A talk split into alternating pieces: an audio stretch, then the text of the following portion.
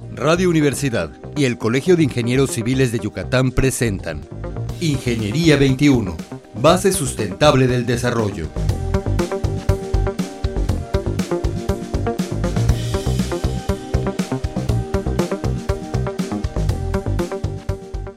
Días, estimados radioescuchas. Bienvenidos al programa Ingeniería 21.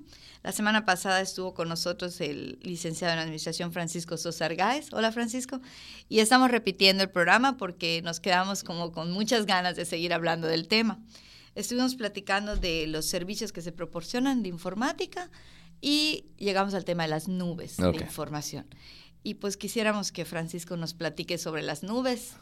Eh, bueno, respecto al tema de las nubes, se hace referencia a eso porque en realidad la información está ubicada en Internet, ¿no? Antes así lo ubicamos, le pusimos un nombre como, o sea, no sé qué ingeniero decidió ponerle al servicio de la nube, pero bueno, hace referencia al servicio de Internet. Entonces, eh, dentro de toda la gama de servicios que podemos tener entre sistemas, desarrollos, ¿no? Existe también el de los sistemas de respaldos de información. Eh, voy a hablar de los tres más, comunes, más comunes dentro, dentro de mi rubro, ¿no? Hay infinidad de servicios en la nube, pero los tres más usados a lo mejor por las empresas que lo soportan son Dropbox, Google Drive y Mega. Cada Mega. ¿Es de Adobe? Eh, no, Mega es una empresa como... Eh, como eh, de no muy buena reputación con respecto a que eran los que subían enlaces para descargar películas, se llama Mega Upload. ¿Ok? Ah, ok, ya sé de cuál. Ellos cambian eh, y se llaman Mega. Y tienen un servicio actualmente de paga, siempre en ese rubro donde si sus contenidos son, eh, tienen derechos de autor, no los tienen, no, pero tienen un servicio privado con respecto a los respaldos de información que compiten con con Dropbox y con, Google, Drive. Todos tienen ventajas y desventajas, ¿no? Principalmente quisiera hablar de las ventajas de Mega, ¿no? Como para que cada uno de los usuarios pueda determinar cuál es el que más se orienta hacia sus necesidades. Eh, Mega inicialmente no tiene costo, hasta 50 gigas de información. Ah, okay. ok. De ahí tendría un, o sea, tienen ciertos servicios ya adicionales donde te permitirían tener más, más, almacenamiento, ¿no? Dropbox y Google Drive, las ventajas que hemos encontrado, independientemente que sean de costo, los costos más o menos oscilan entre lo mismo, mil pesos anuales, dos mil, hay, hay ya servicios muy especializados, pero es lo que oscilan, mil, dos mil pesos anuales, y le dan hasta, en el caso de Dropbox, un terabyte de información que es más que suficiente, ¿no? Nada más para para un poquito aterrizar esto con nuestro radio escucha, somos muy técnicos a veces. Este, una nube es algo así, tal vez lo voy a poner como ejemplo. Es algo así como tener un archivo en un lugar de mi casa, seguro, en el que nadie puede entrar, entre comillas, con la seguridad general, pero es un archivo que tiene mucho espacio y que no depende de mi computadora, sino de la seguridad de ese archivo. Y si yo cambio de computadora, puedo acceder a ese archivo aunque yo tenga otro equipo. ¿Estoy en lo correcto? Eh, es correcto. Con el, único detalle es el almacenamiento también se encuentra en la computadora. O sea, ese archivo está en la nube, pero también está en ah, su equipo. ¿no? si llegara a suceder algo como eh, virus o algo, sí podría, podría afectar eso también el archivo que está en la nube. Sí, sí podría. Existen aplicaciones o eh, en el caso de Dropbox, existe un, existe un servicio que tiene asociado versiones anteriores a ese archivo. Por ejemplo, no sé si esta semana tuvo la oportunidad de escuchar que había afectado un virus a nivel mundial. Sí, sí, sí, Bueno, en el caso de ese virus con el que sí he tenido eh, contacto, no específicamente ese, pero uno que se llama Loki, que es exactamente, trabaja de la misma manera, encripta todo y no se, y no se puede... Y no lo puede sacar. No lo puede sacar de ahí. Han realizado pagos y de todas maneras no te mandan el algoritmo para poder desencriptar la información. Entonces existe en el caso de Dropbox una versión anterior al último cambio del archivo. Entonces eso te permitiría descargar el último, exacto, el último cambio antes de esa modificación que hizo el virus. Y hablando de este virus del que nos advirtieron, ¿verdad? El WannaCry, Ajá. ¿sí?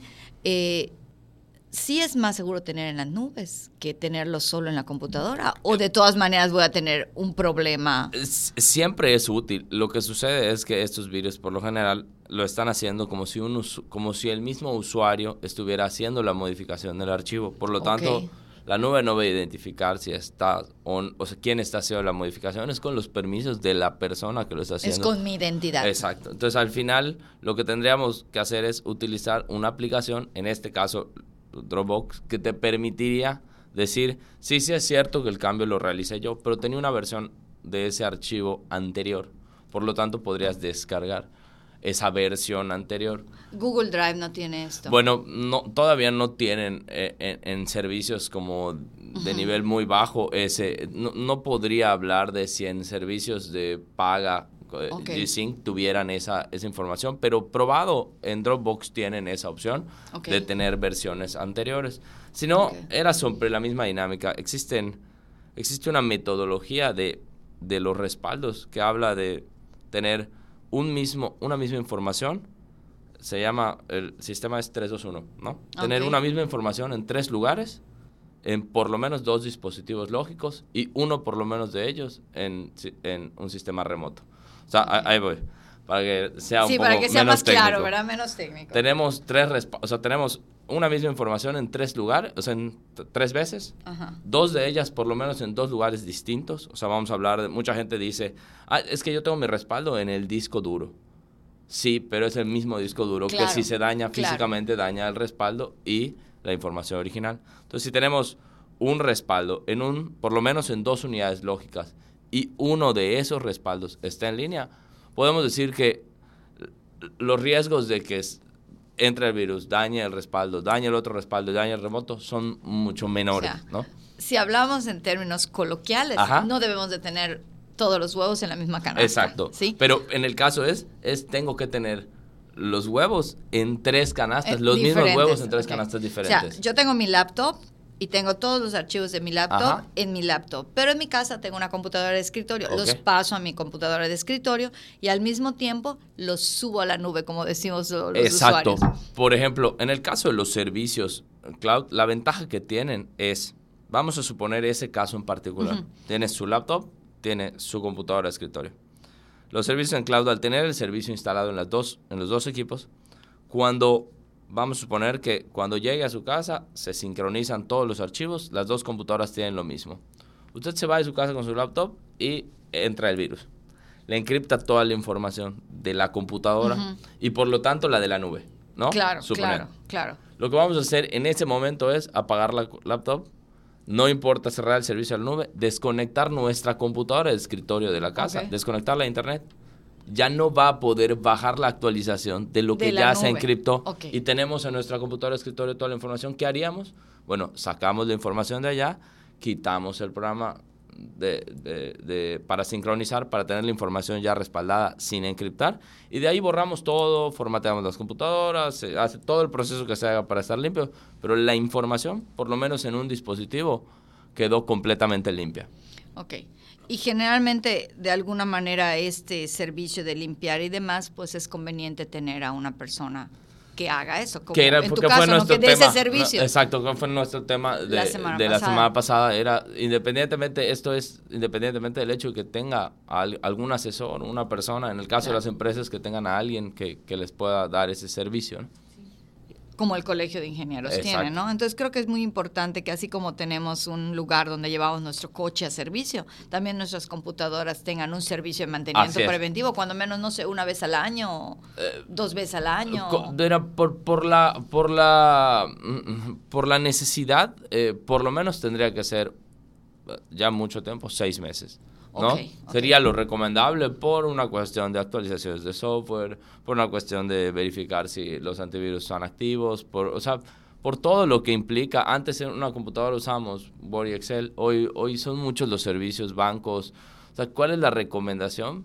Que estén evaluando esa computadora cada mes, porque esa computadora, sobre todo en las empresas, no nada más está haciendo archivos, es muy probable que tenga contactos con bancos, con aplicaciones que puedan robar información. O sea, hay que estar monitoreando los equipos constantemente. Sin embargo, si es por un mantenimiento, pues a lo mejor cada seis meses sería eh, indispensable.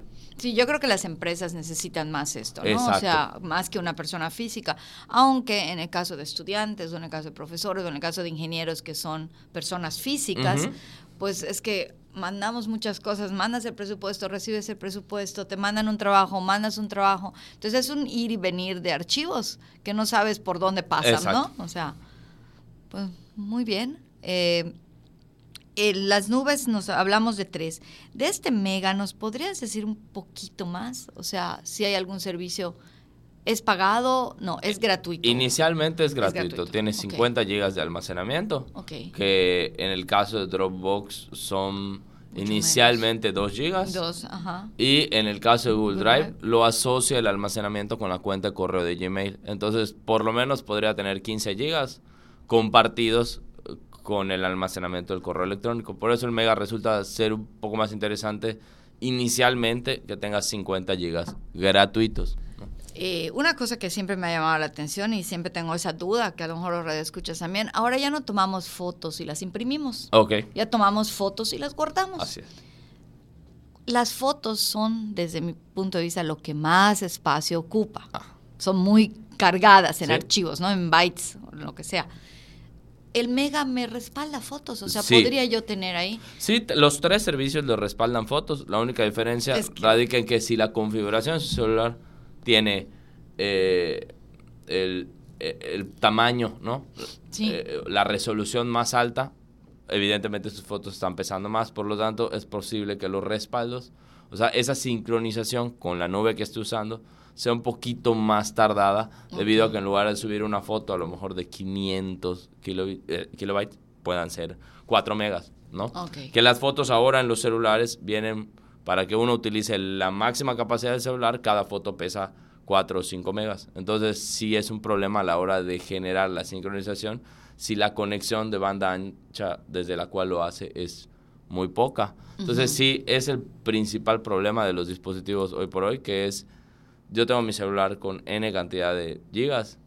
Y cada foto, o sea, con 100 fotos ya se llena, más todo lo que recibo por grupos de mensajería instantánea, más todo. Entonces, si se llena todo, si esos servicios le ayudan a mandarlo, a mandarlo a la nube y dejar de tenerlo en su celular.